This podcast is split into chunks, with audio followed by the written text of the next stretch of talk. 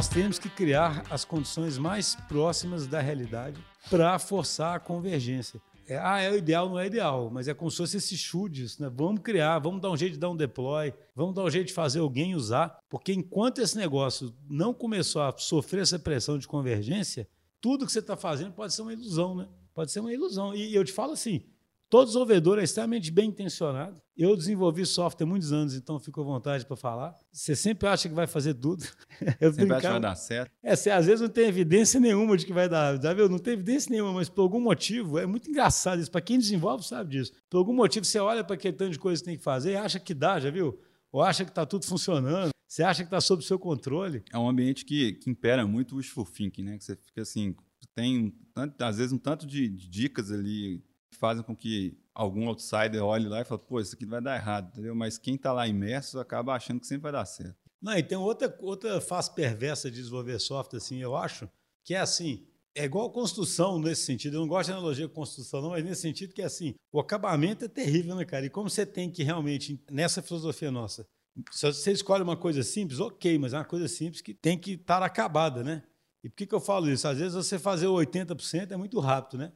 Mas você fazer uma coisa que dá para lançar mesmo, por exemplo, para alguém usar, você tem que acabar mesmo, tem que polir ali um pouco, né? Então, a ilusão de progresso é muito fácil, porque você faz um Sim. pouco. Isso eu já vi um milhão de vezes na minha vida. Cara. Você faz alguma coisa ali que você acha que está super avançado, mas esquece que os detalhes ali, o diabo está nos detalhes mesmo. Então, o que, que vai fazer você encarar essa realidade o tempo todo, já que a sua tendência é a ter wishful thinking?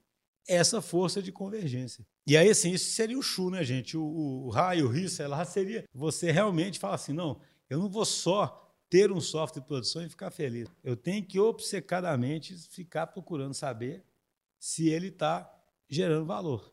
E isso deveria causar num time a vontade de medir coisas, a vontade de questionar as próprias hipóteses na análise crítica, né, para o tempo todo saber. Então, vejam a utilidade de ter um princípio desses. Né? É uma coisa que a gente sempre fala para a liderança, né, para os líderes que nos ouvem. Isso é muito, muito mais poderoso do que um microgerenciamento. Sabe, se você faz um time que, de fato, incorpora esse princípio de que eu tenho progresso concreto, e se esse progresso ainda vira geração de resultado, imagina que time é esse, né, cara? Porque é um time que vai ficar inconformado procurando resultado, e não um time que vai ficar simplesmente tentando responder bem ao que o gerente pergunta estiver respondendo bem, ficar feliz com aquilo.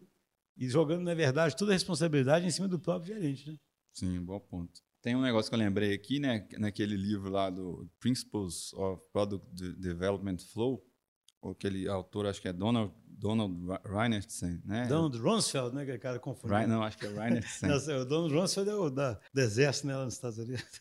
Mas assim, um negócio interessante que ele fala, que tipo assim, ele fala que a, a geração de valor, né, para esse tipo de natureza de coisa, né, de serviço, software, ela, ela tem a geração de valor diretamente falando do aspecto funcional da coisa que está sendo gerada, no caso do software, mas ela tem um aspecto do risco também. Os dois dá para ser convertidos para, sei lá, uma análise financeira, por exemplo, né?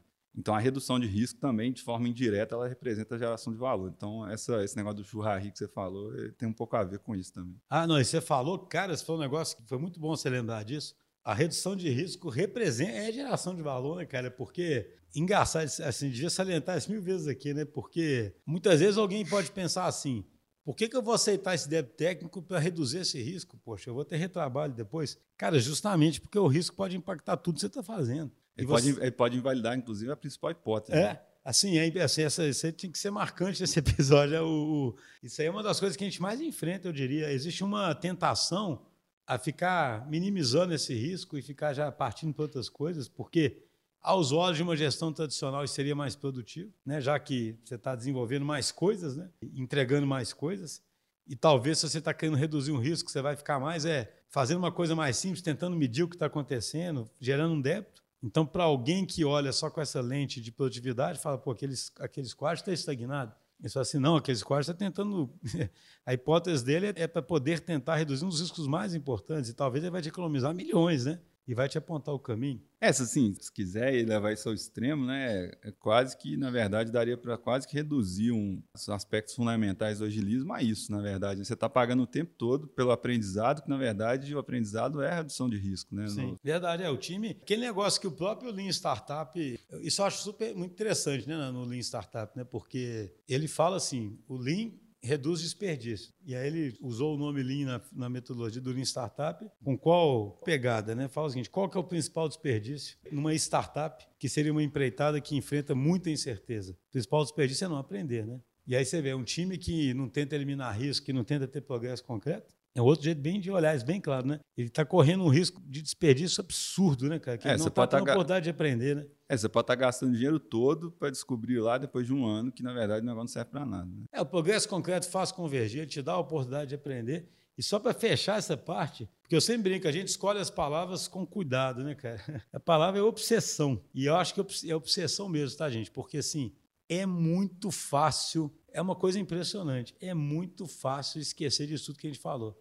É muito fácil os desenvolvedores todos voltarem a ser otimistas, é muito fácil os gestores voltarem a quererem mostrar que estão produzindo e esquecer do porquê estamos lá. Estamos lá para cumprir uma missão tal, para poder aprender continuamente, para poder diminuir risco, para gerar valor para o resultado, para o negócio. Né? Então é como se você tivesse que, que ser lembrado o tempo todo. Igual aquele cara que ficava na carruagem do César, né? falando que ele é mortal, sabe? Relembra que é mortal, né? Dá uma cutucadinha lá. Né? É, tem que cutucar o tempo todo, todo mundo fala assim, cara, você pode estar achando tudo legal aí, cara, mas está tendo progresso concreto, você está aprendendo alguma coisa, você está avançando de verdade. É simples assim e é engraçado, cheio de armadilhas que tiram né, desse caminho. Né? Então, o próximo princípio muito importante para a gente aqui é que a gente foca em relações de longo prazo. E a gente anuncia de que forma? Procuramos estabelecer relações de longo prazo e gerar valor tanto na criação de ativos digitais que geram resultados mensuráveis para o negócio, quanto na transformação de cada cliente rumo a uma cultura ágil. Transformação essa que amplificará as possibilidades de geração de valor e de atuação da própria DTI. Então, assim, não querendo parecer clichê, né, o, o tal do ganha-ganha, né, cara? Mas a gente acredita profundamente nisso, né? Assim, a nossa missão maior é ajudar o nosso cliente a prosperar nessa era digital. E prosperar na era digital não é simplesmente saber fazer um software uma vez. É saber ter um negócio completamente apoiado em diversos ativos digitais e ser capaz de sentir, responder e evoluir os ativos digitais o tempo todo.